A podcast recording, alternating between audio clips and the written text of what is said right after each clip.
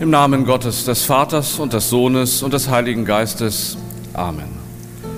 Wir sind heute an diesem Sonntag Estomichi hier versammelt, um Gottesdienst zu feiern. Uns erfüllt die Situation in der Ukraine, in Russland und in Europa mit Angst und Sorge. Wir fühlen uns ohnmächtig, doch unsere Macht ist die Macht des Gebetes. Lasst uns gemeinsam beten in Wort und Musik. Lasst uns gemeinsam auf Gottes Wort hören. Lasst uns gemeinsam still werden in der Gegenwart des einen und ewigen Gottes. Christus spricht, selig sind die Frieden stiften, denn sie werden Gottes Kinder heißen.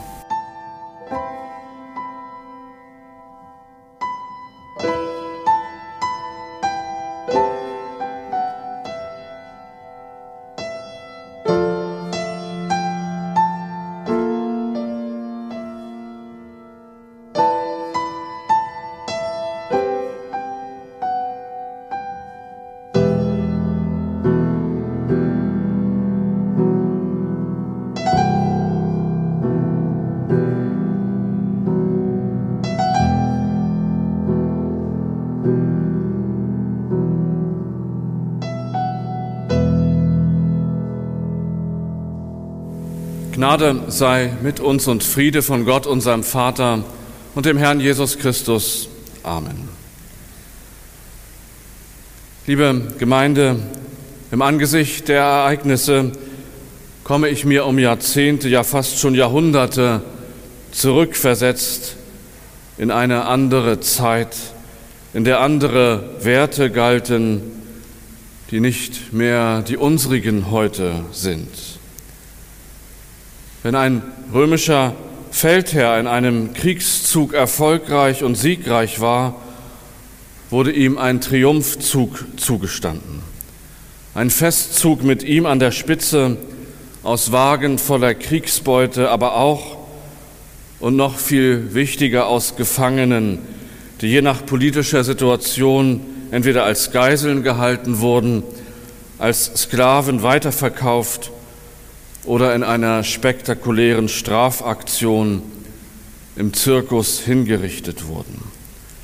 Doch hinter dem Feldherrn lief ein Sklave, der einen Lorbeerkranz über den Kopf des Feldherrn hielt und ständig rufen musste, Momento mori, bedenke, dass du sterblich bist. Das ist ja als Redensart bis heute gebräuchlich die Erwartung und die Hoffnung waren, dass dieser Ruf verhindern, verhindern möge, dass der Sieg dem Sieger zu Kopf stieg. Wie man weiß, hat es wenig gefruchtet. Viele der römischen Kaiser und Feldherren wurden zu Tyrannen und Schreckensherrschern, ließen sich als Götter verehren und konnten oft nur durch Mord beseitigt werden, wenn es zu schlimm wurde. Größenwahn ist das wohl richtige Wort dafür oder Hochmut der Mächtigen. Offensichtlich lässt sich Macht, vor allem ihr Missbrauch, nicht dadurch bändigen, dass man Menschen daran erinnert, dass sie sterben müssen. Eher wohl im Gegenteil. Die Angst vor dem Tod führt wohl gerade bei machtbesessenen Menschen dazu, dass sie erst recht ihre Menschlichkeit und jegliches Maß verlieren. An den eigenen Tod erinnert zu werden, macht die wenigsten bescheiden. Jesus geht einen anderen Weg. Davon erzählt die Geschichte unseres Evangeliums heute. Jesus spricht von seinem Tod, den er kommen sieht. Er erinnert seine Jünger daran, dass er sterben wird. Das wollen die auch nicht hören. Wir haben ja gehört, wie Petrus darauf reagiert. Er wehrt den Gedanken ab und muss sich von Jesus einen strengen Verweis einfangen. Du denkst nicht, was göttlich ist, sondern was menschlich ist. Menschlich ist es, die Sterblichkeit und die Verletzlichkeit zu vergessen. Doch das, was Jesus sagt, unterscheidet sich von dem, was der römische Sklave ruft, indem Jesus auf seinen Tod aufmerksam macht, spricht er von der Verletzlichkeit und der Sterblichkeit der anderen Menschen. Er dreht die Sichtweise um. Was Petrus und die Jünger so aufbringt und aufwühlt, ist der Gedanke, Jesus zu verlieren. Jesus zieht den Blick auf die Verletzlichkeit und die Verwundbarkeit der anderen. Dafür geht er an das Kreuz. Auch dafür ist das Kreuz ein Symbol. Er ist für uns gestorben, heißt dann, er zeigt uns das Sterben der anderen als Folge unseres Handelns. Denn er stirbt, weil eine bestimmte Gruppe von Herrschenden und Mächtigen seinen Ruf zur Liebe und seine Botschaft vom gnädigen Gott nicht hören wollen, weil er ihre Macht in Frage stellt und sie darauf mit Gewalt antworteten. Mit einer Gewalt, die einen anderen, einen Unschuldigen treffen wird. Das Kreuz steht somit nicht nur für unseren eigenen Tod, es steht auch für den Tod der anderen. Dieser Blick auf den anderen als den, der in Not und Gefahr geraten kann, auch durch das, was wir tun, das ist der christliche Blick auf den Menschen. An anderer Stelle sagt Jesus das dann ins Positive gewendet. Ich lebe und ihr sollt auch leben. Das war die Jahreslosung von 2008. Es geht nicht nur darum, das Leiden und den Schmerz der anderen zu lindern und wenn möglich zu verhindern. Es geht darum, auch den anderen Menschen zu einem guten Leben, zu einem Leben ohne unnötige Angst, zu einem Leben in Frieden und Sicherheit zu führen. Dafür ist uns die Macht gegeben. Das geht darum sehr viel tiefer als der bloße Ruf, bedenke, dass du sterben musst. Der christliche Ruf lautet, bedenke, dass die anderen sterben müssen, bedenke, dass alle Menschen verletzlich sind. Darum ist der Krieg für uns keine Möglichkeit, Politik zu gestalten und Politik zu machen. Die Aufgabe von Politik ist, angesichts der Sterblichkeit und der Verletzlichkeit der anderen dafür zu sorgen, dass das Leben trotzdem gelingen kann, dass wir auch unter den Bedingungen von Sterblichkeit und Verwundbarkeit, soweit es irgend möglich ist, Angst bekämpfen, Gerechtigkeit ermöglichen und Frieden gestalten.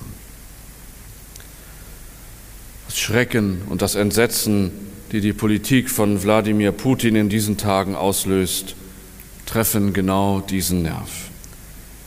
Er macht eine Politik, die radikal auf seine Interessen bezogen ist, die nicht nach dem Leid und der Verletzlichkeit der anderen fragt, sondern kalt und berechnend den Tod anderer in Kauf nimmt.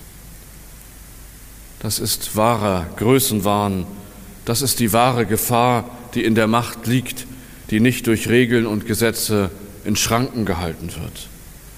Ein Wahn, der radikal selbstbezogen ist und nur nach noch mehr Macht hungert. Darum redet Jesus auf einmal und auf den ersten Blick sehr unvermittelt genau davon. Denn was hilft es dem Menschen, die ganze Welt zu gewinnen und Schaden zu nehmen an seiner Seele? Was hilft es dem Menschen, Land zu erobern, Reichtümer zu scheffeln, Macht zu erweitern, wenn er dabei seine Menschlichkeit verliert? Gemeint ist seine Fähigkeit zum Mitgefühl, seine Fähigkeit, sich in die anderen hineinzuversetzen, die Fähigkeit darüber zu erschrecken, was man anderen antun kann. Wir nennen das heute oft mit dem griechischen Fremdwort Empathie, was auf Deutsch nichts anderes heißt als Mitgefühl. Eine Politik, die nicht nach dem Leid des anderen fragt, ist nicht göttlich, richtet sich nicht am Auftrag aus, Frieden zu stiften und sanftmütig zu sein, sondern sie ist menschlich in einem negativen Sinne, egoistisch, selbstbezogen und selbstverliebt. Darum sagt Jesus einen Satz vorher, will mir jemand nachfolgen, der verleugne sich selbst und nehme sein Kreuz auf sich und folge mir nach. Denn wer sein Leben behalten will, der wird es verlieren. Und wer sein Leben verliert um meinetwillen und um das Evangeliums willen, der wird es behalten. Ich verstehe Jesus so, richte dein Leben nicht allein nach deinen Interessen aus, sondern sieh auch auf die Interessen der anderen. Wer nur an sich denkt, wird sein Leben verlieren oder sagen wir besser, seine Menschlichkeit, seine Fähigkeit zum Mitgefühl. Leben ist hier also ganz scharf formuliert mit einem Satz von Dietrich Bonhoeffer, Dasein für andere. Was da gerade in der Ukraine geschieht und was wir da gerade erleben, ist genau das. Hier werden Menschenleben geopfert wegen der Machtinteressen eines Einzelnen, hinter denen natürlich die Machtinteressen einer Gruppe steht, die längst den Kontakt zum Leben, zum Leben der anderen verloren hat und ihre Macht nur dazu nutzt, ihre eigene Macht zu stärken und maximal zu vermehren. Davor erschrecken wir und wir erschrecken davor vor allem auch deswegen, weil wir in den letzten fast 77 Jahren nach den menschlichen Verwüstungen, die der Zweite Weltkrieg und der mörderische Holocaust am jüdischen Volk in Europa ausgelöst haben, doch etwas gelernt haben. Wir hatten zumindest in Europa den Eindruck, dass wir da weitergekommen sind, dass wir gelernt haben, dass nur eine Politik, die sich an den Bedürfnissen der anderen ausrichtet, wirklich eine erfolgreiche Politik ist. Eine Politik, die mit der Verletzlichkeit und Verwundbarkeit der anderen Menschen rechnet und dem auch Rechnung trägt. Ich hatte das Gefühl, dass das ein Konsens ist in Europa, dass wir hier in einem anderen Zeitalter angekommen wären. Das wird nun radikal in Frage gestellt. Und wir müssen uns dieser Frage stellen, weil ja die Frage im Raum steht, wie wir darauf antworten können und sollen. Die Antwort kann aus christlicher Sicht angesichts des Kreuzes Jesu nur lauten, auf keinen Fall mit Gewalt, auf keinen Fall mit einer Antwort, die nicht nach dem Leben derer fragt, die betroffen sind. Als Christen können wir dafür beten, dass wir andere und bessere Wege finden als Gewalt, selbst wenn es uns Opfer kosten wird, selbst wenn die wirtschaftlichen Maßnahmen, welche anderen sollten es sein, unseren Lebensstandard tatsächlich senken werden.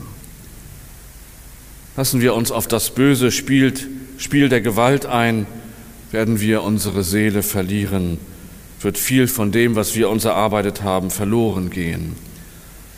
Eine Politik, die mit der Verletzlichkeit und Verwundbarkeit der anderen rechnet, die Leben bewahrt um jeden Preis. Es hat also wenig Sinn, jetzt Wladimir Putin zu verteufeln und zum Unmenschen zu erklären. Mag sein, dass er dem Größenwahn, dem Hochmut der Mächtigen zutiefst verfallen ist und alle Menschlichkeit verloren hat.